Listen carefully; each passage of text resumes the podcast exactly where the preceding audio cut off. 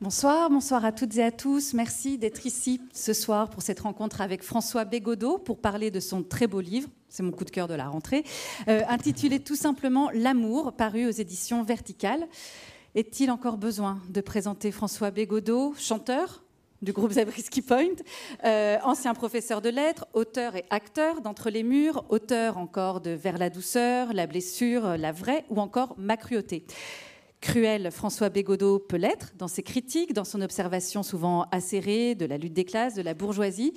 Mais dans L'amour, son dernier livre, il laisse de côté son mordant pour raconter la vie de Jeanne et Jacques Moreau, leurs 50 années de vie commune dans une petite ville de l'ouest de la France, de leur rencontre dans les années 70 jusqu'à ce que la mort les sépare.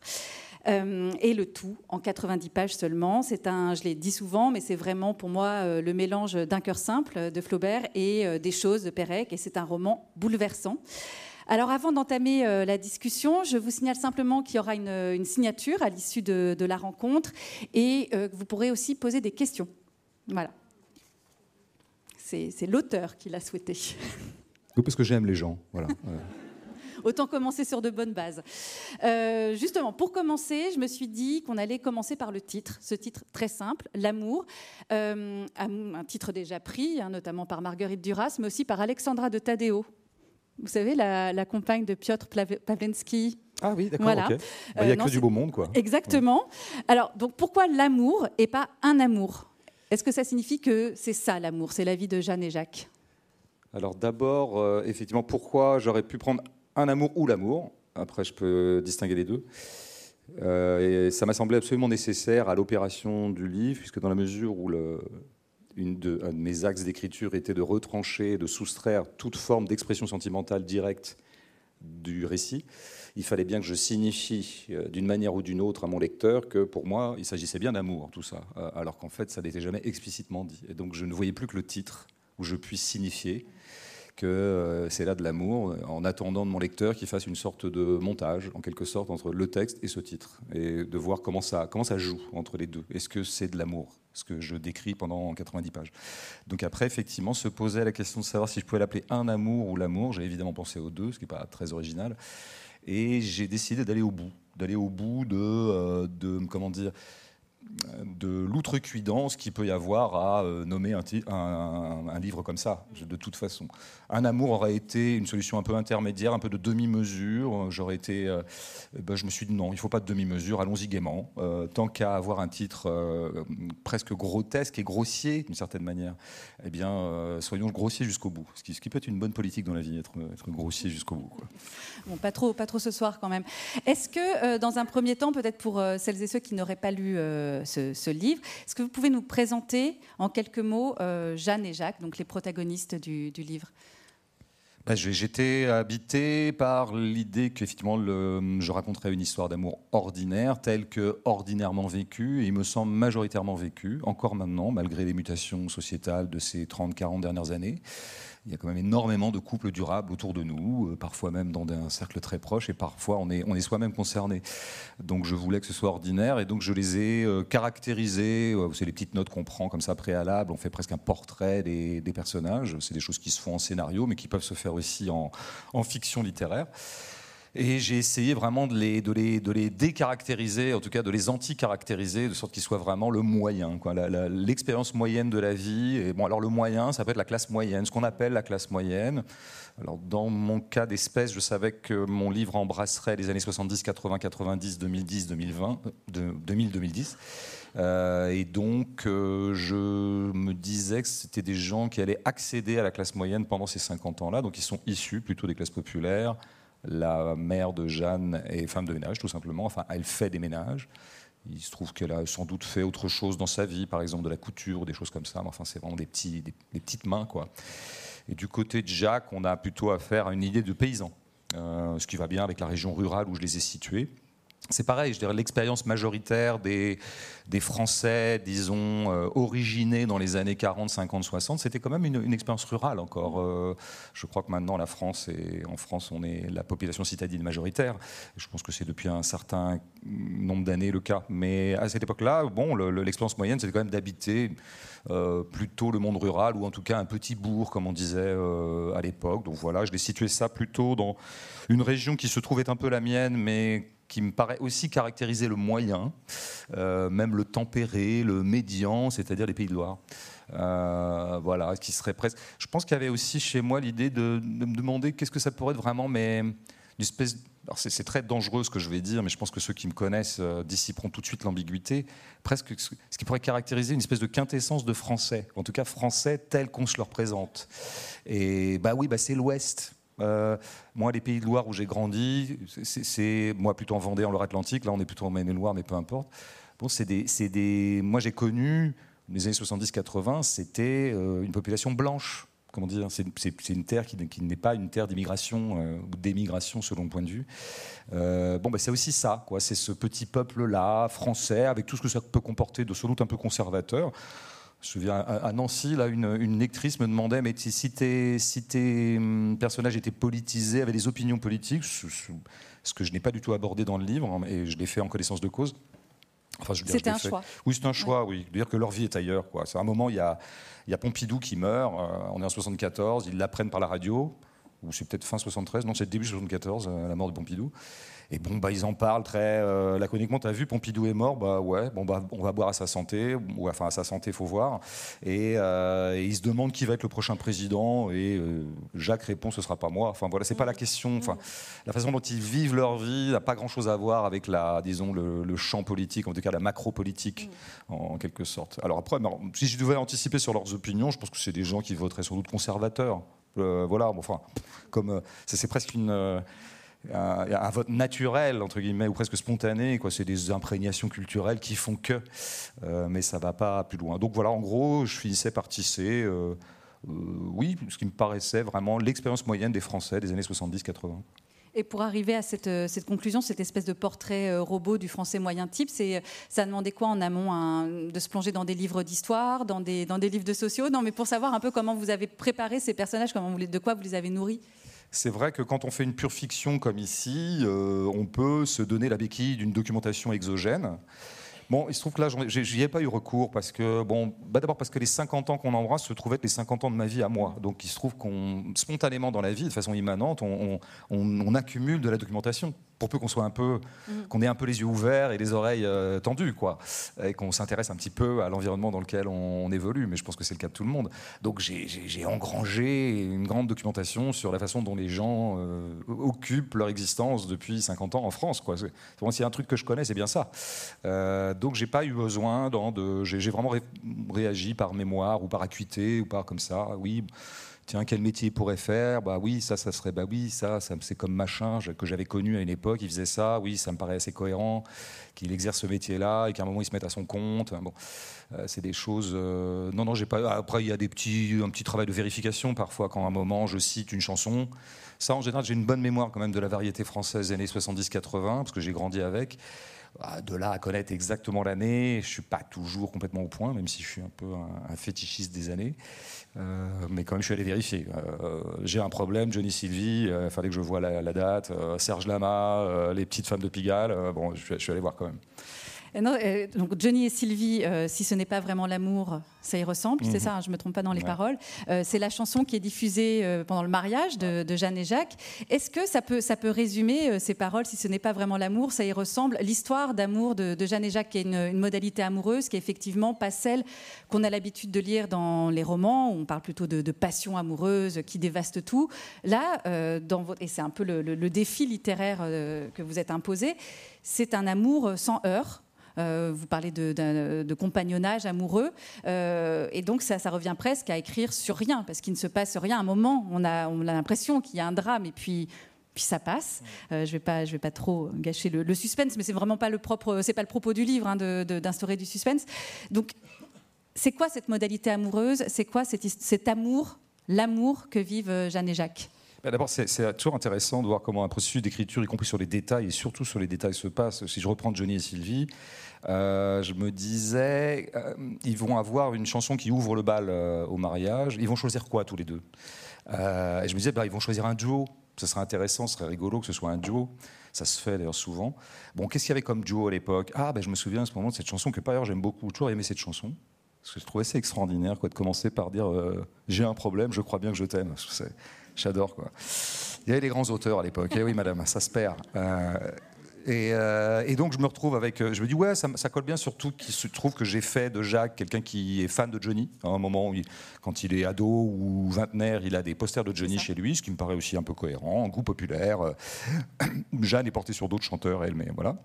Sur Richard Cochian. Pareil, oui. Alors ça, c'était, il y avait encore une petite opération là-dedans, mais je peux en parler plus tard. Et donc je me retrouve avec Johnny Sylvie. J'ai un problème et je vais réécouter la chanson évidemment quoi. Et je je me souviens de ce refrain, effectivement. Si ça n'est pas vraiment l'amour, ça y ressemble. Bam bah, quelle, belle coïncidence. Il y a des petits bonheurs comme ça quand on écrit. Donc là, ça me surmotivait pour garder ces paroles-là, que je cite euh, dans le livre d'ailleurs. Et effectivement, bah, finalement, c'est le livre. Quoi. C'est, euh, il y a toujours ce truc qu'on dit. Euh, il n'y a pas d'amour, il n'y a que des preuves d'amour. Enfin, je veux dire, on ne connaît l'amour qu'à partir du moment où des preuves tangibles apparaissent de l'amour. Moi, j'ai toujours un peu eu l'intuition du contraire. Euh, je crois que c'est Bresson qui disait ça d'ailleurs. Bresson avait dit ça dans une interview une fois. On dit toujours, ouais, les preuves d'amour, il n'y a pas d'amour, il n'y a que des preuves d'amour. En tout cas, l'amour ne peut exister qu'à travers ses preuves. Et Bresson répondait, non, non, pas du tout, l'amour, il n'y a, jamais de preuve d'amour, il n'y a, que de l'amour. Et ça veut dire quoi Traduit de façon plus prosaïque, ben, il n'y a jamais de marque de l'amour, il n'y a jamais de marque absolue de l'amour. Donc l'amour, c'est quelque chose, c'est une espèce de pari. C'est une pari, un pari que se font un pari mutuel que se font deux personnes, euh, de sexe différents ou de même sexe, peu importe. Et puis, ma foi, bah, pour, pour, un spectateur extérieur, donc en l'occurrence un lecteur, l'amour, c'est quoi? Bah, C'est la foi que je vais avoir dans, dans, cet amour-là. Enfin, je veux dire, moi, je vais, en lisant l'histoire de Jeanne et Jacques pendant 90 pages, moi, lecteur, je vais décider que oui, c'est de l'amour. Ou je peux décider que non. J'ai rencontré quelques lecteurs qui peuvent aimer le livre, tout en disant, moi, tu vois, je ne suis pas sûr qu'ils s'aiment tant que ça. Pourquoi pas? Je veux dire, je n'ai pas envie de forcer la main. Et donc voilà, je voulais, je voulais vraiment pratiquement objectiver l'histoire de Jeanne et Jacques. C'est vraiment une somme de gestes et de faits. Est-ce que de l'amour irrigue tout ça? C'est la question du, euh, du, du livre, question à laquelle finalement je réponds quand même par le titre, à moins de considérer que le titre soit ironique. Mais alors vraiment, d'une part, ça serait mal me connaître de considérer que je fais des titres ironiques. Je, ne suis pas sûr, enfin, je, vraiment, je vois pas de grands livres ou de livres tout court dignes de ce nom qui fassent des titres ironiques. Un titre est toujours premier degré. Il peut être subtil, il peut être sophistiqué, il peut être décalé. Euh, il m'est arrivé d'en faire. Mais non, non, c'est évidemment pas. Donc, euh, bon, d'une certaine manière, je, disais que je forçais pas la main de mon lecteur, mais moi, je lui, je lui indique que pour ce qui me concerne, en tout cas, j'ai foi dans le fait que ces deux-là s'aiment. Mais c'est un, acte de foi. Mhm. Parce qu'effectivement, d'autres gens pourraient établir, euh, dire que oh, finalement, non, ça n'est pas de l'amour, c'est de la tendresse. On dit souvent ça d'ailleurs, passer la passion ou les, les premiers émois amoureux. Le couple, ce qui unit un couple, euh, disons, se convertit de l'amour à la tendresse. Quoi. C'est ce qu'on dit toujours des couples de vieux. Quoi. C'est vrai que c'est plus de l'amour, mais il y a une telle belle tendresse entre eux. Mhm. Moi, je crois pas. Je crois que Peut-être même qu'il y a une synonymie entre amour et tendresse. Peut-être que l'amour euh, ne, ne, peut être vécu véritablement par les êtres humains que sous les espèces de la tendresse. Quoi. C'est quelque chose d'un peu doux, comme ça, qui ne se surmanifeste pas, qui effectivement n'a pas d'histoire, qui n'est pas dramatique, qui n'est pas dramatisé. Euh, c'est-à-dire effectivement tout l'inverse de la façon dont en général la fiction s'empare de l'amour, hein, où, elle, où, elle, va être beaucoup focalisée sur le, drama. Ou sur le discours. Parce que là, vous dites l'amour, c'est par des gestes, mais euh, souvent en littérature, c'est aussi le, le, discours, enfin le discours amoureux. Euh, or, il n'y a pas de justement, il n'y a pas de grandes déclarations, et c'est plutôt des, ellipses qui vont nous faire euh, comprendre ça. Mais ils ne se déclarent jamais leur amour. Il n'y a pas de, de oui, il n'y a pas de verbalisation du, sentiment. Oui, alors ça, je pense que c'est à mettre. Je ne peux pas trancher moi-même, mais je pense qu'on peut le mettre sur le compte dans le bouquin de deux choses qui sont pour moi assez inextricables. Soit on peut considérer que ces gens-là, Jeanne et Jacques, pour peu qu'on en fasse des vraies personnes et non pas simplement des personnages, parce que c'est vraiment des, purs personnages de fiction, euh, ne se n'expriment jamais leurs sentiments. Ils ne se sont jamais dit je t'aime, même au moment de sceller euh, le début de leur couple. Euh, ou alors, et ou, c'est un choix de l'auteur. C'est comme je ne cesse d'ellipser, j'ellipse énormément de choses. Bah, peut-être qu'on peut supposer que s'il y a quand même un moment où Jacques a dit je t'aime à Jeanne et Jeanne a dit je t'aime à Jacques, peut-être qu'ils se, le sont écrits, parce qu'ils s'écrivent, ils s'écrivent des lettres, ça se faisait à l'époque plus que maintenant peut-être, ou des cartes postales. D'ailleurs, à un moment, il y a une carte postale de Jacques. Avec des fautes d'orthographe. avec des fautes d'orthographe que corrige Jeanne. c'est ça l'amour. Je te corrige tes, tes fautes d'orthographe. C'est c'est hyper intense sexuellement. je vous le recommande. Euh, bon, moi, je pense qu'ils se sont manifestés, mais c'est vrai que là, il y avait un choix littéraire de, de, faire en sorte que l'amour passe toujours dans les objets, dans les faits, dans les gestes et jamais dans les mots. Voilà, c'est plus, en fait, c'est plus une option littéraire qu'une caractérisation psychologique de, de Jeanne et Jacques, parce que je pense que même si on pourra en faire des caisses sur la pudeur qui règne dans certains milieux populaires, bon, tout ça est toujours un peu réversible. Hein. Dans les milieux populaires, il arrive qu'on soit exactement l'inverse, hein, qu'on soit particulièrement euh, expressif, ostentatoire. Euh, il y a un peu de tout dans les milieux populaires. On ne peut pas les essentialiser. Donc, euh, je ne suis pas sûr qu'on puisse dire que des gens comme Jeanne et Jacques ne donnent jamais dans le mm. registre amoureux. Bien sûr que si, ils le peuvent. En revanche, moi, j'ai vraiment fait le choix de, de soustraire tout ça du livre. Oui, parce que c'est une critique que j'ai pu entendre. C'était que finalement il y avait presque un mépris de classe dans, votre livre. Je suis désolée, je, dis les choses. Euh, que en gros, euh, en vous lisant, on pouvait en déduire que les gens simples, eh ben, ils ne vivent pas de grandes choses. Euh, petites gens, petites, petites histoires. comment vous réagissez à ce genre de, de critique? Bah, c'est un, grand sujet. Je n'ai pas attendu cette critique-là pour beaucoup m'interroger sur un paradoxe. D'ailleurs, j'avais écrit une ou deux pages là-dessus dans Histoire de ta bêtise, qui était un portrait de la bourgeoisie. Et je m'étonnais j'avais constaté, à un moment, j'avais une, amie euh, très bourgeoise, plus que moi en tout cas, beaucoup plus, mais une amie vraiment, avec qui on allait beaucoup au cinéma parce que bon, on était embarqués dans une émission de critique ensemble, donc on allait souvent voir des projections de presse. Et voilà, puis après on parlait du, du film. On était d'accord, pas d'accord, peu importe. Mais j'ai remarqué que quand il s'agissait de représenter des prolos, ça arrivait, on voit des films où il y avait des prolos représentés par euh, cette amie très bourgeoise euh, et beaucoup moins, je dirais, euh, politisée que moi, au moins à gauche, quoi. Enfin, en tout cas, moins euh, affiliée à des camps où on fait profession de défendre plutôt les classes populaires, était extrêmement tatillonne sur le fait qu'il fallait pas que le cinéaste soit méprisant vis-à-vis des, des gens du peuple. Et je me disais, mais c'est bizarre, comment ça se fait que ce soit elle qui dise ça et pas moi? Alors, comme d'habitude dans la vie, quand on repère un paradoxe, il faut immédiatement se dire que ça n'est pas un paradoxe, et qu'il y a une logique au travail, une logique subtile. Et la logique, c'est qu'effectivement, je pense qu'elle avait sans doute en elle, de par son éducation bourgeoise, quelque chose de l'ordre du mépris de classe parce que c'est compliqué d'être éduqué dans la bourgeoisie sans avoir quelques petits milligrammes de mépris de classe en soi. Euh, et elle luttait contre son propre mépris de classe en suraffichant un souci qu'elle pourrait avoir du fait qu'on ne méprise pas les classes populaires. Mm. Bon, moi, c'est pas du tout le rapport que j'ai avec les classes populaires, probablement parce que j'en viens, pas directement, mais enfin quand même euh, euh, mes grands-parents, enfin tout ça. J'ai vécu globalement dans un, dans un milieu plutôt populaire dans mon enfance, en tout cas. Et donc, c'est vrai que je n'ai pas à régler des comptes avec mon propre euh, le, regard plus ou moins hautain ou pas hautain que j'aurais avec les classes populaires, qui ont toujours été mes égaux, en fait, qui étaient mes, mes oncles, mes tantes, euh, mes grands-parents, euh, etc. Donc, moi, j'ai pas de problème à régler avec ça. Donc, à aucun moment, quand je peins euh, des gens comme Jeanne et Jacques, je me pose les, questions en ces termes-là. Euh, euh, voilà. donc l'accusation de mépris, je, sanctionne toujours le mépris de celui qui la profère. je pense souvent. D'autant que Jeanne, euh, au début du livre, on sent qu'elle aurait pu vivre une passion. Euh, ses regards, son regard se porte d'abord sur Pietro, un très beau joueur euh, de basket qu'elle croise quand elle-même vient aider sa, mère à faire le ménage dans le, dans le, gymnase. du, voilà. Et c'est assez intéressant parce que c'est quand elle pense à Pietro, en fait, c'est les seuls moments du livre où on rentre un peu dans sa, dans sa tête, où elle, il y a des fantasmes, des rêves de, de Jeanne, quand elle se projette avec Pietro, quand elle imagine qu'il pourrait lui masser les pieds, etc. C'est les les seuls moments avec cet homme où on est dans, ses rêves et dans ses fantasmes. Oui, alors évidemment, ce, départ sur Pietro euh, avait presque valeur pour moi de contre-exemple, en fait, de, contre-exemple de ce que moi j'allais faire. Donc c'était ce que j'appelais plutôt le moment bovarien du récit, et on allait passer plutôt après au moment félicité, euh, selon l'héroïne d'un cœur simple, qui est, voilà, qui est le livre que j'ai le plus lu dans ma vie, c'est vrai. Et, donc il y avait, alors là pour le coup, quelque chose non pas d'ironique, mais enfin une ironie flaubertienne pour le coup, quoi, euh, toute, toute chose égale à savoir euh, une tendresse pour un personnage qui comme ça s'emballe pour un, mm. un, type relativement inaccessible, avec ce que ça comporte un peu de bêtise, la fameuse bêtise de la passion unilatérale, quoi. Et puis le côté gnangnan, et puis des gestes bizarres qu'on fait, c'est-à-dire laisser euh, un mot dans sa boîte aux lettres, mais tout en espérant qu'en fait il ne sache pas d'où vient le mot. Enfin, euh, ça c'est, en fait je m'amuse pas mal là-dessus parce que j'ai une tendresse pour ça, mais de fait elle se perd un peu mais cela dit, je, je, me suis arrangé quand même pour laisser ouverte la possibilité, alors de façon très discrète, que, que quand même, il n'est pas exclu que ce qu'a vécu à ce moment-là Jeanne participe quand même aussi de l'amour, que ce soit pas simplement une illusion ou un, ou un leurre. Euh, et c'est pour ça, je reviens d'Oka Richard chante par cette voix. Mais c'est pour ça que je lui ai donné cette passion pour un chanteur italien.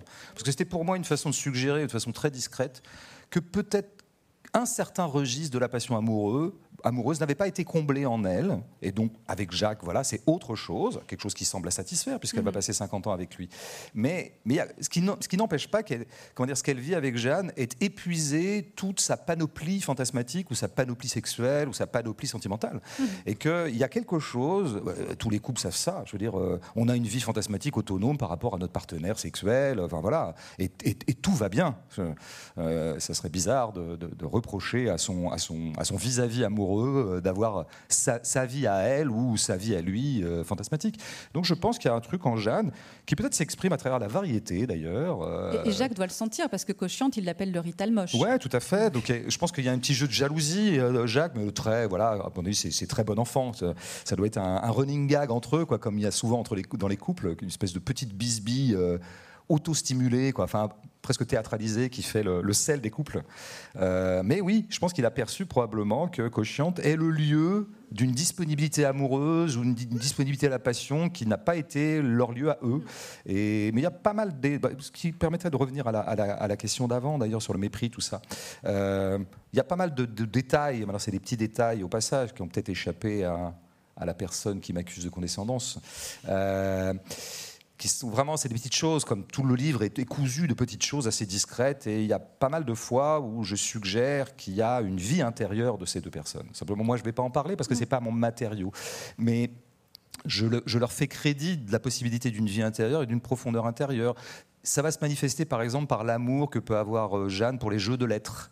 Alors on dit jeu de lettres, le scrap, tout ça. Oui, enfin c'est les lettres quand même. Puis elle écrivait un journal à un moment. Alors on peut se foutre de la gueule de son journal parce mm. qu'elle dit euh, j'ai vu Pietro, euh, il m'a même pas regardé. Dans son agenda la redoute. Dans son agenda la redoute. Et puis elle dit aussi je suis allé faire des courses j'en ai besoin ou alors euh, il faudrait que j'aille chez le dentiste demain. Bon, ben oui bien sûr. Mais enfin c'est quand même un journal. C'est intéressant que les gens tiennent un journal quoi. Il y a quelque chose qui s'exprime de leur ce qu'on pourrait appeler dans un vieux terme désuet que j'utilise très peu parce que je m'en méfie, mais tout simplement l'âme.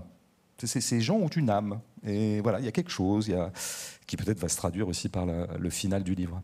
Oui, puis ça se traduit aussi par euh, le, choix d'énonciation que vous faites, c'est-à-dire qu'à la voix du narrateur se mêle euh, le style indirect libre, donc aussi les propres phrases, les propres mots des, protagonistes. Donc ça, comment vous avez réussi à, intriquer tout ça, ces différents régimes d'énonciation qui se trouvent parfois à l'intérieur d'une même phrase? Est-ce que c'est... Euh, quelque chose que vous avez pensé, vous y avez réfléchi, comment vous avez décidé d'introduire justement les propres mots euh, de, vos, personnages et de les mêler à ceux du, narrateur? Ça, en fait, c'est quelque chose euh, que j'ai beaucoup fait dans des livres précédents. C'est presque devenu chez moi un réflexe. Euh, moi, je dirais depuis mes quatre ou cinq derniers romans fictionnels sont quand même. on, y trouvera beaucoup cette figure-là qu'on appelle le style indirect libre. Alors, je pense que chez moi, ça a résolu un problème. Euh, comme souvent d'ailleurs, une trouvaille stylistique, en tout cas une option stylistique, résout un problème. C'est souvent ça d'ailleurs, construire un style, c'est résoudre des problèmes. Parce que quand vous écrivez, vous avez des problèmes. C'est des petits problèmes de riches, mais c'est des problèmes quand même. Et, euh, donc vous les résolvez par le, par le style, par une trouvaille, comme un peintre peut résoudre un moment un problème par une trouvaille graphique, une trouvaille de tonalité ou que sais-je. Euh, alors ici, l'indirect libre, chez moi, est venu, à mon avis, résoudre, je, le dis rétrospectivement, parce que c'est à peine conscient quand on y vient, on se voit utiliser cette forme, et après, on peut se demander pourquoi. Et pourquoi elle est si présente dans tant de romans. je crois que chez moi, c'est pour résoudre la question de la, séparation très artificielle et, tout à fait euh, fausse qu'un certain dispositif narratif ou une, certaine forme académique euh, fait entre les pensées et les mots qu'on dit et les mots qu'on pense fait aussi entre les gestes qu'on produit et la parole qu'on produit. Par exemple, en ce moment, j'ai une, une existence physique. J'ai un corps, il bouge, il fait des trucs avec les mains, il bouge avec les pieds, tout ça, et puis il a une gueule qu'il a, etc. Et je parle par ailleurs. Si quelqu'un voulait décrire ce que je suis en train de faire, eh bien, il serait obligé de séparer entre mes mots et mes gestes. Il serait obligé de faire une phrase pour dire, bah, par exemple, euh, là, il nous dit que euh, oui, euh, le, style résout toujours un problème. Et phrase d'après, ses mains bougent beaucoup quand il parle. Ben, on a séparé ce qui, n'est pas séparable au moment où je suis en train de, parler. Alors comment arriver à déséparer ce qui est séparé? C'est, très compliqué, c'est même impossible en fait, puisque le langage fonctionne par la succession, mais non pas par la simultanéité, comme fait la peinture. Euh, alors, le cinéma direct libre, au moins, arrive à faire un truc, c'est-à-dire de ligaturer ensemble, enfin, tu veux dire, de tuiler ensemble et d'enrouler ensemble les pensées, les mots pensés et les mots exprimés. Hmm. Et ce qui est pas mal, parce qu'effectivement, à l'heure où je vous parle, aussi, je suis en train de parler, mais quand même, mon cerveau fonctionne un peu aussi. Enfin, il se dit des machins, euh, il se dit des trucs bizarres. Souvent, ça va de pair quand même, sauf atrophie générale du cerveau. Donc voilà, je pense que c'est à ce titre-là que je l'ai fait, et je, je m'en suis resservi. Euh, dans ce livre, peut-être à forcerie dans la mesure où ça me permettait aussi définitivement de me passer du discours direct, c'est-à-dire à la ligne mmh. tirée. Euh, ce dont j'essaie de plus en plus de me passer dans mes romans, mais là, là vraiment j'avais envie, comme, comme je voulais composer des, des personnages particulièrement taiseux, non pas qu'ils le soient psychologiquement, mais moi j'avais envie de leur dérober la parole. Euh, bon, du coup, il fallait euh, pas de. Il y en a quelques-unes, hein. il, y a, quelques tirets, mais très très rares, mm. qui sont des petits effets en fait, mais qui ne sont pas des dialogues euh, ou des choses comme ça. Ça, je, ne voulais pas fonctionner comme ça. Donc je pense que dans ce livre, plus que dans les autres, ça s'imposait. Mm. Ce, qui, ce, qui, nous rend très proches aussi, ces, ces personnages, c'est tous les marqueurs sociologiques que vous semez au cours de, de, l'histoire. que ce soit, ben, on parlait de l'agenda à la redoute, il y a le 103 de. C'est ça? On dit 1, 103 on dit un 103. C'est une petite mobilette. Ben voilà, de, Jacques. Donc euh, il y, a, plein d'autres choses. Euh, je ne peux plus tous les citer. Enfin, ils écoutent, euh, ils écoutent Europe numéro 1. Il y a la SIM Camille après. et puis plus le temps passe, on arrive vers les, téléphones portables, Internet, etc. Et, et tout ça, je pense que ça vient aussi justifier le titre L'amour et non pas un amour. C'est-à-dire que de cette histoire particulière, euh, employons tout de suite les grands mots, on arrive quand même à quelque chose d'universel. Il y a vraiment un phénomène de reconnaissance qui s'instaure et je pense qui, transcende même les, classes où euh, on peut tous reconnaître euh, notre famille ou des couples qu'on a connus et quel que soit le milieu dont on est issu, j'ai l'impression. Oui, je, pense qu'il y a un peu les deux. Il y a, comme dans tous les marqueurs sociaux, dans tous les faits sociaux ou les faits sociologiques, enfin les faits sociaux dont s'empare la sociologie, vous trouverez des choses qui concernent des générations. Donc en fait, tout le monde est concerné dans les années 2010 par le, iPhone. Euh, mais vous trouverez aussi des variables de classe. Euh, tout le monde ne mange pas la même chose, par exemple. Alors, je vous parle, les prolos euh, bouffent des trucs en général qui sont d'ailleurs beaucoup plus dégradés que, les, bourgeois. donc, si je voulais caractériser l'alimentation des prolétaires des années 2010, eh ben, ce ne serait pas la même que celle des bourgeois. Donc, il y a un peu les deux. Je pense qu'effectivement, globalement, si on prend la variété, par exemple, c'est intéressant. Euh, est-ce que euh, qui écoutait vraiment Johnny et Sylvie en 74, 75 je, ne pense pas tout le monde. Je pense même que c'était relativement méprisé. D'ailleurs, Johnny était très méprisé à l'époque par euh, la bourgeoisie ou la petite bourgeoisie intellectuelle. D'ailleurs, chez moi, moi, fils de prof, on méprisait Johnny. Enfin, en tout cas, c'était pas notre truc, il se trouve qu'en plus, Johnny avait des casseroles. il était de droite, qui est un péché mortel chez les Bégodeaux. Euh, ma mère était fan de Sylvie, par contre. Moi, j'adorais Sylvie Vartan. Bon, enfin, bon, mais ça, c'est le côté hybride de mes parents qui étaient à la fois prolo et pas, parce qu'ils étaient euh, dans l'ascenseur social. Donc, il y avait un peu, un peu les deux, quoi. Ce qui est intéressant. Mais donc, voilà, on si on prend juste ce truc-là, euh, je pense que la sociologie des fans de Richard Cochiante, par exemple, je suis pas sûr qu'elle soit transclasse. Euh, je pense qu'elle est, euh, qu'elle est assez caractérisée socialement, petite classe moyenne, je dirais. Donc euh, voilà, il y a un peu les deux. Mais, mais de fait, je vois bien à la sortie, enfin, depuis que le livre est sorti, et ce qui peut susciter comme identification, que oui, il y a tout un tas de gens de classe sociale très hétérogènes qui ont reconnu à un moment quelque chose de leur, de leur propre vie. C'est... Parce que c'est vrai, comme, comme je fonctionnais sur des signaux un peu communs, bon, bah, de fait, ça crée du commun.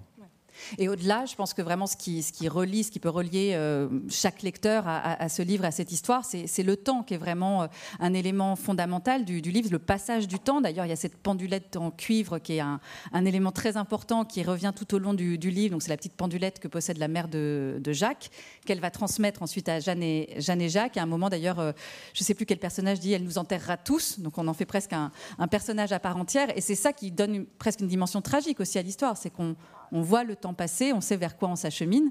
Et, c'est ça, euh, en tout cas à mes yeux, qui rend le livre absolument bouleversant. Oui, alors je dois, bien avouer que d'avoir euh, constituer comme symbole du temps qui passe une pendulette n'est pas la plus grande trouvaille de la l'histoire de la littérature. Je, je, le sais, je le confesse absolument. Et en même temps, je, je l'ai assumé à mes propres yeux. J'ai gardé ce symbole-là, euh, médiocre, euh, plat. C'était pas l'objet de ma question. Non, non, je sais, bien, je sais bien, mais c'est moi qui le dis. Je, qu'on ne croit pas une seule seconde que je crois avoir eu une trouvaille avec la pendulette. Quoi. En revanche, j'ai vraiment gardé la pendulette parce que précisément, elle est, elle est conne comme le temps. C'est con, c'est un symbole con comme le temps. Le temps, c'est con, c'est obtus, ça passe quoi. Ça, ne sait faire que ça. Et, pourtant, c'est le grand maître. C'est vraiment, c'est très très con. Le, temps est con, il est obtus, il est monomaniaque, euh, il est univoque, il est, il est sans surprise. Euh, mais alors, il domine tout. c'est lui. Il nous enterrera tous. Alors, pour, le coup, ça, je trouve que c'est une petite trouvaille, quoi, effectivement, par rapport à cette petite expression que moi j'ai souvent entendu ma, mère dire. c'est un truc assez populaire d'ailleurs, de dire oh, nous enterrera tous la grand-mère, elle est en bonne santé. Euh, quand je dis ça à ma mère, elle me répond toujours oh, bah, parle pas de malheur, elle n'a pas du tout envie de nous enterrer tous. Quoi. Elle, veut, qu'on l'enterre le plus vite. Enfin, bref, euh, autre débat. Euh, donc pour la faire chier, je lui dis euh, tu nous enterreras tous, j'insiste. Donc que, ce soit le temps qui nous enterre tous, soit c'est ça, c'est bah, c'est vraiment presque bidon quoi, comme, euh, comme, comme expression, mais c'est tellement vrai. Et donc oui, bien sûr, je pense que en fait c'est un petit peu ça la tradition Flaubert, machin. C'était ce moment du roman où les agents des actions, pléonasme, enfin, voilà, ceux qui agissent, ceux qui font qu'il y a des actes, n'allait plus être vraiment les personnages, mais allait être le temps lui-même. Il y avait ça, d'ailleurs, je pense, en, en exergue d'un, ou en, comment on dit, en épigraphe, en ouverture d'un, des gommes de Rob Grillet, qui est un roman que j'ai beaucoup aimé. Et je trouve qu'on sous-estime un peu Rob Grillet, d'ailleurs, en général, qui est un, immense écrivain à mes yeux, en tout cas que j'ai beaucoup lu. Et oui, je crois qu'il y a une formule comme ça qui ouvre le, livre, qui est, c'est, le temps qui est maître. Enfin bon, chose absolument banale, mais c'était aussi un positionnement littéraire. C'est-à-dire que je ne vais pas faire laisser croire à mon, lecteur que mes personnages sont des sujets agissants, parfaitement responsables de leurs actes et, euh, prenant des décisions en connaissance de cause, euh, découpant leur vie euh, à partir d'un certain nombre de convictions ou que sais-je. Non, on est porté. On est porté par une force qui agit beaucoup plus que n'importe quelle de nos décisions ponctuel qui s'appelle le temps. Euh, bon, j'ai essayé de le manifester dans pas mal de romans, mais alors dans celui-là, effectivement, c'était au cœur. C'est l'acteur, c'est le temps. Et ce qui est, ce qui est formidable, c'est qu'il y a donc 50 années, et je l'ai dit, et on, on, le voit, donc dans 90 pages. Donc il y a une forme de, densification aussi du, temps pour justement montrer la durée, montrer le passage du temps, tout ça en le, ramassant et ça passe euh, essentiellement par l'ellipse, donc euh, figure à laquelle vous recourez beaucoup. Et ce qui est très intéressant, c'est que les moments que vous évacuez de, la narration, c'est souvent les, moments qu'on juge les plus importants. Ça va être, euh, je sais pas, la demande en mariage, la naissance du premier enfant, le premier baiser. comment vous avez travaillé ça justement? Bon, mon idée, effectivement, c'était de, pratiquement de raconter cette histoire en, soustrayant les moments euh, dits importants, enfin les moments clés, euh, et en les faisant comprendre presque rétrospectivement. Je n'ai pas la déclaration de mariage, mais j'ai le mariage. Donc on peut supposer, par induction, qu'ils se sont euh, demandés en mariage l'un l'autre. Enfin, on ne sait pas qui a demandé à qui. parce que c'est presque des automatismes. Il est évident que Jeanne et Jacques vont se marier. Donc finalement, que l'un demande en mariage l'autre ou qu'il décide un soir de se marier est un non-événement. Tout ça, c'est des non-événements. C'est presque une mécanique qui est au travail. Ça ne veut pas dire que ce soit pas beau, mais c'est un non-événement. Euh, le mariage lui-même, bon, de toute façon, je pense que ça, c'est l'option euh, qui m'a poursuivi de phrase en phrase. C'est qu'à chaque fois qu'on attendrait des considérations sentimentales sur, y compris des faits de vie qui appellent un certain commentaire sentimental, par exemple, oh là là, on va se marier. Enfin, mm. ça fait quelque chose quand même. T'imagines, Jacques, dans trois jours, on sera mariés, on, se pourra, on, sera mariés femmes tous les deux. Ou alors, euh, le lendemain, les deux se disant, ah, on est mariés, mm. j'arrive pas, oh là, c'est quand même super. Ou alors, euh, j'ai du mal à réaliser. Bon, ce registre-là, j'avais pas du tout envie de le pratiquer parce que pour moi, il allait de soi. Et ah, donc, du coup, quand je traite le mariage, moi, je le traite matériellement. C'est vraiment, ça a été mon, mon option euh, pratiquement tout le temps, dès la première phrase d'ailleurs. Euh, prenez un mariage, vous pouvez le traiter sentimentalement, ce qui est intéressant, hein, il y aurait plein de choses à en dire, d'ailleurs ça a déjà été écrit, et voilà, je, n'ai aucun mépris pour ça. Moi je vais plutôt parler du fait qu'il manque des chaises, il manque des chaises au banquet, euh, voilà, mais c'est ça. Et euh, ouais, on a combien d'invités? 60 Bon, alors ouais, on n'a que 50 chaises, peut-être qu'on pourrait passer au club de foot pour aller en chercher, merde, il y en a une qui est, qui est mal foutue, il va falloir qu'on la remplace. Bon, de fait, à la fois c'est une option littéraire, enfin une option stylistique de le traiter comme ça, Mhm. de, de rappeler toujours que nous sommes des créatures matérielles, quoi, vivant dans un bain matériel, et il n'y a rien de, il y a pas de, y a pas de réductionnisme là-dedans. C'est comme ça qu'on vit, quoi. C'est c'est la vraie vie, c'est comme ça. On est, on est constamment poursuivi par notre matérialité, pour le meilleur et pour le pire. Et, et surtout, ça me paraît tout à fait réaliste. Quoi. Je veux dire, euh, quand vous voyez deux mariés euh, la semaine qui précède leur mariage, euh, ils sont essentiellement occupés à des, à des problématiques matérielles. Euh, parce qu'il faut s'occuper de tout le monde. Euh, Il y a des cousins qui viennent de Besançon, il va falloir les loger. On pourrait peut-être les loger chez les Vrignaux. Ouais, mais les Vrignaux, tu sais bien, ils aiment pas recevoir. Ouais, bon, peut-être qu'on pourrait les mettre à l'hôtel. Bon, là, c'est ça en fait. Euh, donc ça me paraît, oui, c'est à la fois une, c'était un- une, option littéraire et aussi bah, quelque chose qui me paraît retomber sur les pieds du réel. Mais alors, le- justement, ce développement sur le mariage, ça me ramène, je suis un peu, un peu têtue, toujours à cette, euh, ce titre, l'amour. Donc, il y a quelque chose d'un peu normatif avec cet article défini. Est-ce que l'amour, c'est forcément le mariage et d'un homme et d'une Oui, femme? absolument. Et, oui, voilà, je dirais le mariage d'un homme et d'une femme. Un Et papa. J'en profite pour dire que vraiment le mariage gay bon, nous mène à la décadence. Enfin voilà, c'est c'est un petit peu ça finalement. Voilà, je le- voulais vous l'entendre dire. Le vrai message est- du livre, il faut pas se mentir, c'est là, il est là. hein, je veux dire, bon, euh, euh, je suis content qu'au au moins une critique ait, enfin vu où je voulais en venir. Non, il est évident que le, livre est absolument pas euh, prescriptif ou euh, bien sûr que son titre est très mastoc. Il, témoigne simplement du sentiment qu'a l'auteur qu'il y a bien de l'amour entre Jeanne et Jacques. C'est tout. Ça n'a pas vraiment valeur de conviction universelle. Alors après, si vraiment je voulais aller, eh, dans, disons, dans un discours extra-livresque, pour ce qui me concerne, dans mon fort intérieur, et ça n'engage que moi, et c'est une histoire de tempérament, et peut-être que c'est aussi ma façon à moi d'envisager la chose, euh, il me semble que euh, si- s'il fallait vraiment, si, si je me risquais, je m'hasardais à essayer de définir ce que pourrait être le vrai amour, un amour qui serait plus vrai qu'un autre, il me semble que c'est plutôt dans cette figure-là qu'on a affaire à du vrai amour plutôt que dans la figure de la passion. Voilà. Ça, c'est plutôt mon tempérament à moi qui me. Bon, d'ailleurs, j'ai fait, on fête cette année, enfin, on fête, on est deux à le fêter, mais on fête, on est deux à fêter les 20 ans de mon premier livre qui s'appelait Jouer juste. On a fait une fête hier, on était deux. Euh, il me disait, tu te souviens de ce livre, c'était quelque chose? Je lui disais, ouais, c'était putain, c'était pas rien. Quoi. Ça être sympa Puis on est allé se coucher à 21h. Euh, non, et dans Jouer juste, c'est marrant. Enfin, je veux dire, il y a une espèce d'effet de boucle parce que euh, d'abord, le livre était court aussi. Jouer juste faisait 90 pages aussi. Tout ça n'est pas voulu. C'était il y a 20 ans et c'était un livre, alors assez remonté contre la passion. C'était un livre qui détricotait la passion comme fondamentalement une pulsion morbide et surtout une pulsion qui était absolument euh, dénuée d'amour. Enfin, je veux dire, euh, dans la passion, alors j'étais un peu en colère à ce moment-là. Je ne sais pas dans quel état j'ai écrit ce livre. Peut-être que je sortais de quelque chose qui m'avait meurtri et qui était sous le régime passionnel. Peut-être qu'il y avait un peu de ça. Mais j'ai pas beaucoup changé depuis. Euh, quand je vois des personnes passionnées, je vois surtout au travail une sorte, ce que j'appelle une démangeaison narcissique.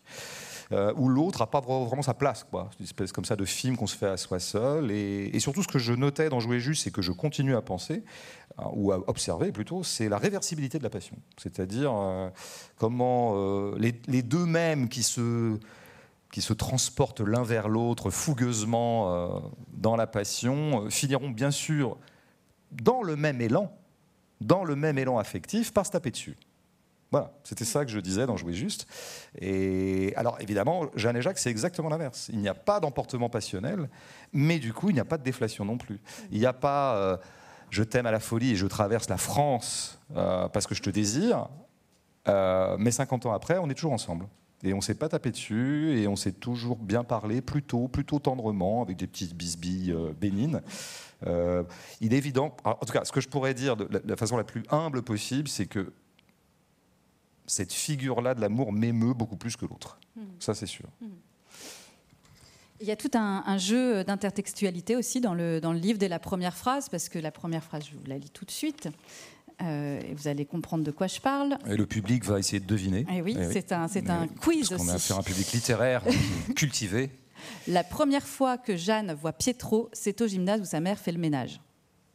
Bah oui, faut- Voilà. bah oui, évidemment. On aura reconnu. On aura reconnu, n'est-ce Bah, pas bah alors, ça va sans dire. Les le pédants. roman d'Amélie Nothomb. Euh, non, Aurélien d'Aragon, bien sûr. Et en fait, voilà, et on a parlé de Flaubert aussi, qui est très présent. Il y a un clin d'œil, il y a un cœur simple avec un personnage qui s'appelle euh, Félicie. Donc, on, on entend féliciter. Et alors déjà, est-ce que ça, c'était, j'imagine, qu'évidemment, c'est conscient, c'est un, mais pourquoi, pourquoi faire ces, ces clins d'œil là Non, là, ouais, je, moi, je, je, pense que dans les livres, euh, j'aime pas faire des clins d'œil. Euh, il peut y avoir des échos et des jeux intertextuels, comme, euh, comme vous l'avez dit. Vous l'avez dit. non, c'est pas un clin d'œil, c'est toujours, un peu plus profond que ça. il m'arrive de faire des clins d'œil dans la vie, ça, des trucs très superficiels. Là, dans un livre, je suis un peu fétichiste, donc il faut qu'il y ait quand même un, un petit peu de consistance dans l'opération. Euh, là, ce qui m'intéresse, moi, c'est surtout la fin de la phrase, en fait. C'est de commencer sur un registre amoureux. En plus, le livre s'appelle L'amour. Et je commence la phrase par la première fois que Jeanne voit Pietro. Donc, il va sans dire que le lecteur va se dire, bah, c'est eux, les deux amants, ça va être eux. Donc, c'est une fausse piste, premièrement. Et puis la première fois qu'elle le voit, donc on est vraiment dans le registre de ce fut comme une apparition, euh, autre, autre phrase connue de la littérature patrimoniale. Euh, moi, ce qui m'intéresse, c'est la chute de la phrase. c'est au gymnase où sa mère fait le ménage.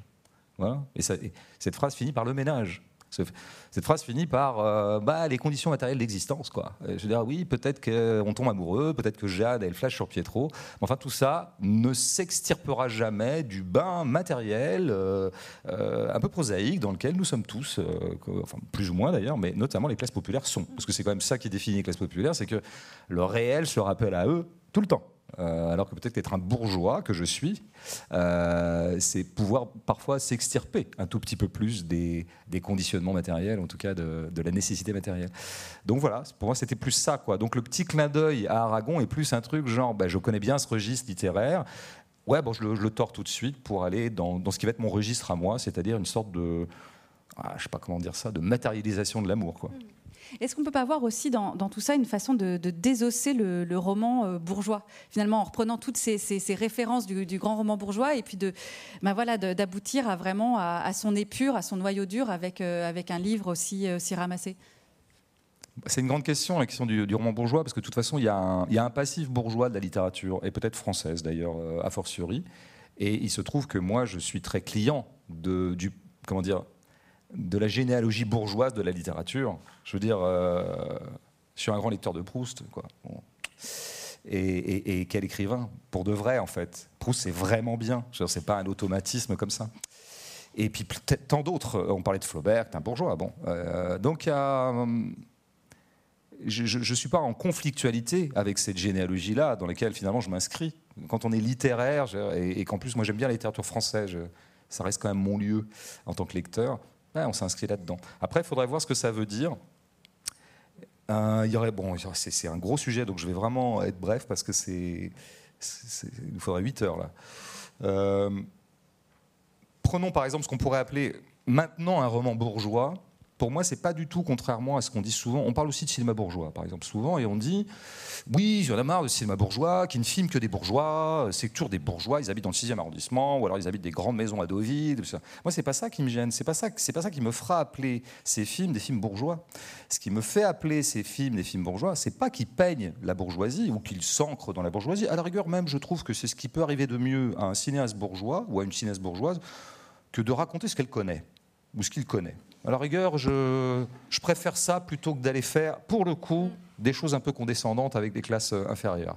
Euh, mais la bourgeoisie, en tout cas l'esprit bourgeois interviendra, non pas dans le fait que je filme des bourgeois ou que je raconte des bourgeois dans un livre, parce que ça, ben, ces gens-là existent, et ils sont tout aussi intéressants que Jeanne et Jacques. Hein. Les bourgeois ne sont pas moins intéressants que Jeanne et Jacques.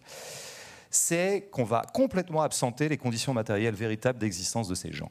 Vous pourrez voir euh, à la suite dix films qui se passent dans un milieu bourgeois.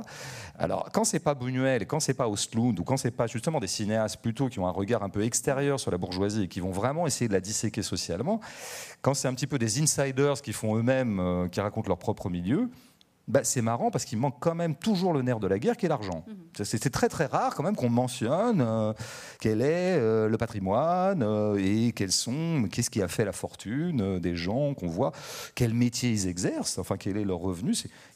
Donc en fait, ce que j'opposerais moi à, à, à l'amour, c'est pas du tout un livre qui parlerait de bourgeois, c'est un livre qui dématérialiserait les bourgeois. Mais il y a aussi une façon de dématérialiser les prolos. Je on pourrait très très bien envisager un livre qui raconterait Jeanne et Jacques, complètement à l'inverse de moi. Ça serait les mêmes personnages, simplement, on n'aurait pas du tout mentionné leur métier, ni euh, la façon dont ils essaient de se loger.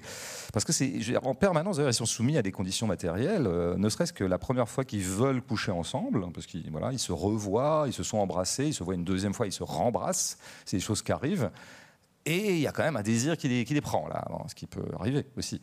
Et bon, ils sont dans le hall d'hôtel où travaille Jeanne. Bon, bah, comment faire quoi? Où est-ce qu'on va coucher ensemble? Bah, Pas dans le hall, parce que quand même, il y a des clients qui vont passer. Et puis bon, Jeanne, elle est quand même en plein boulot, donc le patron va pas être content s'il il apprend qu'ils ont baisé sur le comptoir. quoi. Et donc, bah, ils vont aller, euh, ils vont prendre une clé, puis ils vont aller euh, coucher ensemble dans, une des chambres libres, hein, où il faudra qu'ils, euh, immédiatement après qu'ils ont couché, bah, il faudra immédiatement refaire le lit, parce qu'il ne faut pas que ça se voit. Bah, encore une fois, c'est pas du tout, comment dire, moi, je ne le vois pas du tout comme une façon de, d'ironiser sur le sexe à ce moment-là ou sur leur comportement amoureux. Euh, c'est simplement le ramener, le restituer dans, euh, dans sa condition matérielle. Donc je pense que c'est vraiment ça, moi, que j'appellerais, euh, s'il fallait absolument faire de, du qualificatif de bourgeois, comment dire, une, notation esthétique, enfin une catégorie esthétique, ça serait ça. Ça serait pas, encore une fois, le fait de peindre tel ou tel milieu. Oui, bien sûr. Alors Jeanne, vous l'avez dit, elle aime, euh, elle aime écrire. D'ailleurs, à un moment, il y a une de ses amies qui lui dit ah, mais tu t'écris bien, tu aurais dû écrire un livre. Et Jeanne répond mais pour raconter quoi? Euh, Donc on a l'impression que c'est un peu le, ce que vous êtes dit aussi. Enfin non, de, pour raconter quoi? Est-ce que comme Flaubert, vous pourriez dire euh, donc Jeanne Moreau, c'est moi? Oui. Est-ce que c'est le personnage le plus proche de vous? Elle s'appelle Jeanne Moreau presque par incidence. Hein. Je, tiens le, je l'ai appelée Moreau, je savais pourquoi. Je l'ai appelée Jeanne, je sais pourquoi. Et à un moment Moreau, c'était pourquoi C'était pour Frédéric Moreau ou rien à voir? Euh, Pas du tout. Euh, alors ça, c'est pareil, je me suis rendu compte après, mais non, non, non, c'est Moreau. Je cherchais vraiment le nom moyen par excellence, et le nom moyen dans les Pays de Loire, c'est Moreau. Quoi. Ils s'appellent tous Moreau.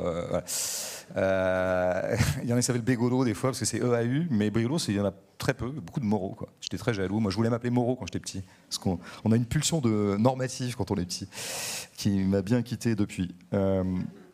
Mais euh, non, de fait, après, puis je me suis rendu compte à la deuxième version qu'elle s'appelait Jeanne Moreau, euh, ce dont j'ai fait, euh, que j'ai mentionné vraiment à la toute fin du livre, mais c'était pas fait exprès, mais ça m'amusait quand même pas mal qu'elle ait précisément un nom de star. Quoi.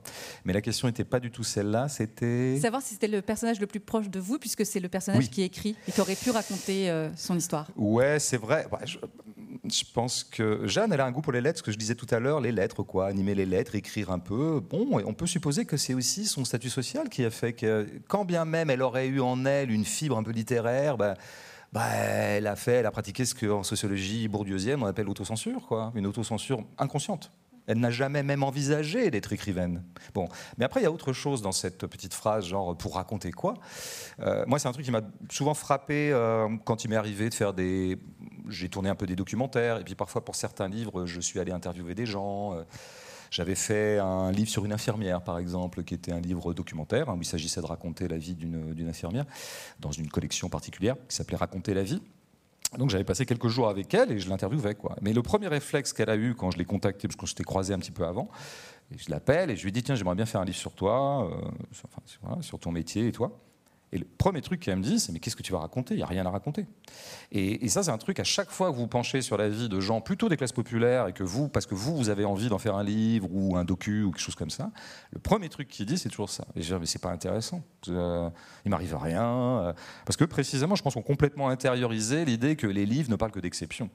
Euh, et peut-être que les livres aussi et les films sont parfois portés, en tout cas un certain registre de livres et de films, vers des classes plus supérieures, avec des gens à qui il arrive des choses tout à fait exceptionnelles, chose que que j'ai un peu mentionné drôlatiquement en, parlant de Out of Africa à un moment. Voilà, ce serait un petit peu le, genre de film que Jeanne doit voir au cinéma et Jeanne doit se dire bah, c'est ça le cinéma quoi. Donc le jour où on me dira qu'on fera un film à partir de la vie de Jacques et de moi, elle dira bah, pour raconter quoi? Enfin, c'est pas, ça sera pas un film. Euh, ce que disaient aussi les, les, gamins avec qui on avait tourné entre les murs pendant tout le tournage, ils, n'arrêtaient pas tous les jours de me dire mais monsieur c'est pas un film. Euh, non, mais arrêtez. Il y a un moment, vous allez nous, dire que que c'est pas un film ce qu'on est en train de faire. Si, si, c'est un film. Euh, c'est un film. Ça va sortir en salle. Mais, on fait pas un film avec ça. Ben si, si, ça existe. Ça s'appelle le naturalisme. Et effectivement, c'était pas le genre de film que voyaient euh, ces gamins. bon, alors le pari de la littérature, le pari périquien, puisqu'on parlait de Pérec tout à l'heure, c'est que l'ordinaire fait littérature, quoi. Voilà, et qu'il il a autant de il a autant sa place et droit de citer, et peut-être plus encore que l'exception euh, dans la littérature, c'est ce pari-là, et que toutes les vies sont intéressantes. Et quand on dit toutes les vies sont intéressantes, ça pourrait être une espèce de condescendance très contournée. Là, quand on dit non, mais si, bah, toutes les vies sont intéressantes, et quand on dit non, non, si, si, comme un mec, comme, quand quelqu'un est, moche, on va dire qu'il a du charme, quoi, enfin, un genre de truc. Non, si, il est pas mal. Et puis il est gentil, il est gentil. Bon, euh, disons les voies de la condescendance sont parfois très subtiles et sophistiquées. Donc moi, je suis pas en train de dire non, non, mais si, c'est intéressant leur vie pour dire bon, en fait, elles sont pas très intéressantes, mais on va peut-être en tirer quelque chose. Non, je pense vraiment euh, que toutes les vies sont parce qu'elles sont dans la matière et parce qu'elles sont dans le vivant, et que le vivant est absolument extraordinaire. Le vivant est extraordinaire dans sa, dans sa mouture la plus ordinaire. Euh, tout est extraordinaire dans le vivant. Un verre est extraordinaire, une table est extraordinaire, euh, mes baskets sont extraordinaires, euh, un brin d'herbe c'est extraordinaire. Vraiment, moi je pense que l'art c'est ça. L'art c'est c'est restituer le caractère tout à fait extraordinaire de n'importe quel élément du vivant. Donc Jeanne et Jacques aussi. Alors, je pense que c'est une belle phrase de, de conclusion. D'accord. Et merci. Et on va vous laisser la parole si vous souhaitez poser des questions. Je pense qu'il y a, voilà, il quelqu'un qui passe avec un micro, donc euh, n'hésitez pas euh, à, poser vos questions. Ne soyez pas timide. C'est l'auteur qui a demandé à ce qu'il y ait des, bah questions oui, du public. Bah, me foutez pas la honte. J'ai dit non, les gens, ils auront besoin de poser des questions, donc posez quoi.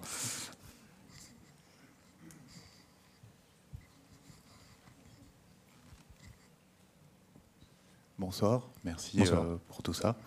Euh, en vous écoutant, j'ai l'impression que vous dites que l'amour se construit beaucoup euh, à l'épreuve des contraintes matérielles. Et est-ce que ça ne crée pas une sorte de, hiérarchie? C'est-à-dire si on est moins exposé aux contraintes matérielles, cet amour se construirait de manière un peu moins forte?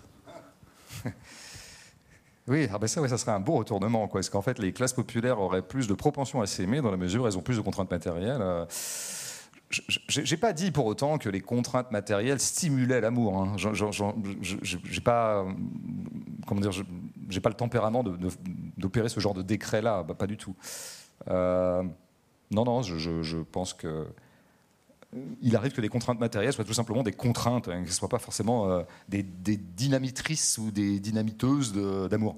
Donc non. Après, quant à savoir si euh, les classes sociales sont équitablement capable d'amour Ça, je trouve c'est une question scandaleuse que j'aime bien poser. je l'avais un peu dit à propos de. Euh, il me semblait que c'était au travail dans la vie d'Adèle de Keshish. Je l'avais dit quand, parce que je suis un peu de critique de cinéma, et quand j'avais vu ce film, que j'aime beaucoup, comme souvent Keshish, euh, je m'étais dit, ce salaud de Keshish, cet impétueux, scandaleux de Keshish, je suis d'ailleurs scandaleux à plein d'égards aussi pour des choses parfois pas reluisantes, mais scandaleux aussi profondément, il est quand même un peu en train de nous dire que les bourgeois sont incapables d'amour. Ce qui est un, peu, en fait, finalement, une vieille ancienne métaphysique d'une certaine littérature anti-bourgeoise. Hein. On trouvera ça chez Léon Blois, par exemple, ou chez Bernanos, euh, des, auteurs, soit une critique de la bourgeoisie de droite ou de gauche. il dit que les bourgeois, en tant que classe de comptables, de classe matérialiste, mais cette fois dans le sens le plus euh, bas de plafond du terme, sont euh, absolument incapables de cette euh, trouée métaphysique qui s'appelle le sentiment amoureux.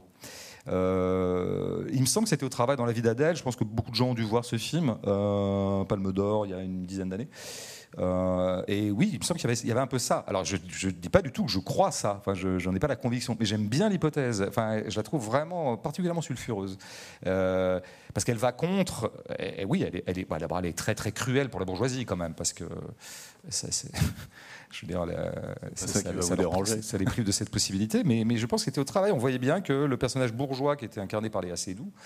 Euh, finalement consommait un peu Adèle euh, sur le mode de la passion, tiens justement, une espèce de passion sexuelle d'ailleurs beaucoup, avec tout ce que ça comporte de très intense et de consistant, la passion sexuelle, hein, c'est pas du tout réducteur, mais euh, et Adèle était vraiment amoureuse quoi, elle s'inscrivait dans une constance, on voyait bien que finalement euh, Léa, une fois qu'elle avait, je sais elle s'appelait pas Léa dans le, mais bon, elle s'appelait Emma dans le dans le dans le film Léa Seydoux. À partir du moment où elle avait consommé sexuellement Adèle et qu'elle en avait tiré un peu tout ce qu'elle pouvait en tirer, et surtout à partir du moment où elle se rendait compte que Adèle devenait un poids social pour elle par rapport à son plan de carrière comme artiste, que finalement d'être avec une petite institutrice, ça la déclassait, ça la démonétisait dans le capital symbolique, eh ben elle l'achetait. Et je crois qu'il y avait ça au travail. Alors moi, ça me fait... Voilà, c'est le genre d'hypothèse que je trouve... L'art, c'est fait pour, explorer des hypothèses comme ça. Des hypothèses qui sont absolument intenables publiquement. moi, jamais j'arriverais en disant, non, les bourgeois sont incapables d'amour. Enfin, c'est... C'est non, mais c'est trop assertif et grossier pour être vraiment euh, honnête. Mais l'art, ça sert à explorer ça.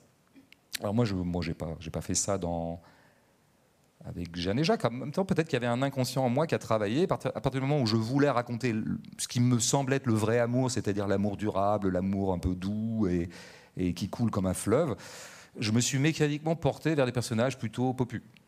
Peut-être que donc il y a en moi travaille cette idée euh, que les, les, classes populaires seraient plus euh, plus accessibles à l'événement amoureux que les classes supérieures. Voilà, peut-être. Est-ce qu'il y a d'autres questions? Moi, la question, c'est euh, alors pourquoi ce thème? Pourquoi dans votre parcours Pourquoi tout d'un coup vous voulez parler de l'amour?